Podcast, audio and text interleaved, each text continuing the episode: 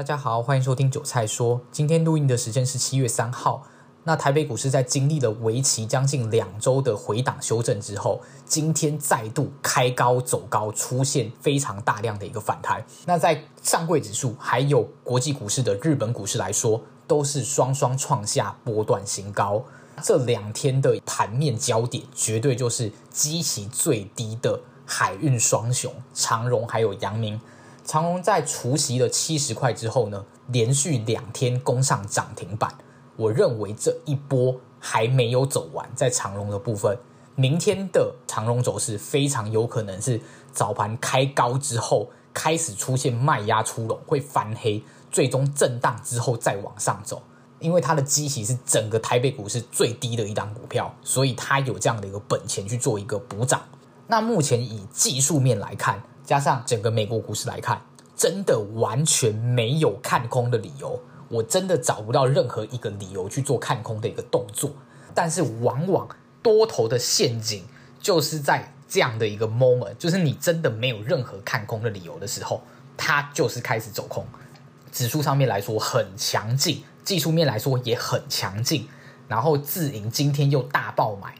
在避险还有自行买卖都分别买超了七十亿左右，真的是非常非常夸张，就是感觉自营商今年是挖到石油，一路从一万五以下一路买上来，真的就是这一波的最大赢家。那当然，这一波他们到底会做多长，还是可以去做一个观察了，因为毕竟这一波嘎得很急又很快，如果它的到货，我相信应该也会来得很急又很快，所以这是大家必须要留意的一个风险所在了。那当然，以目前的盘面来讲，我不会叫大家不要去追高了，因为真的蛮离谱的，尤其是做多的，做多基本上你只要找到那种比较强势的个股，真的就是一波冲上去。这一波的一个既视感，给我的感觉像什么时候？二零二一年后面下半年那一波半导体疯狂上涨，根本不会回档，它回档顶多回档五趴算很多了，基本上很多怎么冲上去之后回档三趴之后继续往上冲。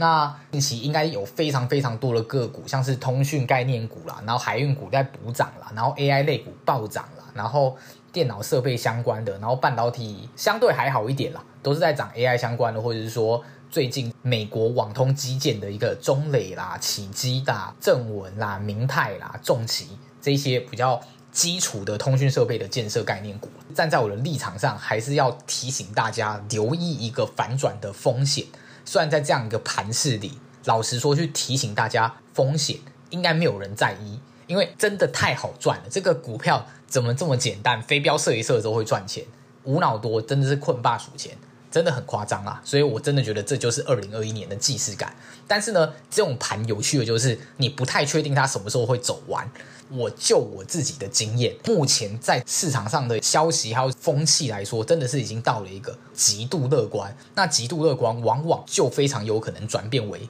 乐极生悲，所以还是要去做留意，就是比较小心一点啦。但是你要去个股追多，我个人就是觉得好像也没有什么问题啦，因 为就是这么强势啊，几乎每天都在涨，所以回档一两周就继续涨，就是个股可以做多。那指数面就再观察，目前国际股市来说。在形态上都还是很强势，所以如果你是比较偏向右侧交易，就是顺势交易的投资朋友来说，我觉得你现在就是小部位去做操作，那做多做空，我是个人是觉得都没差，就是去操作都可以。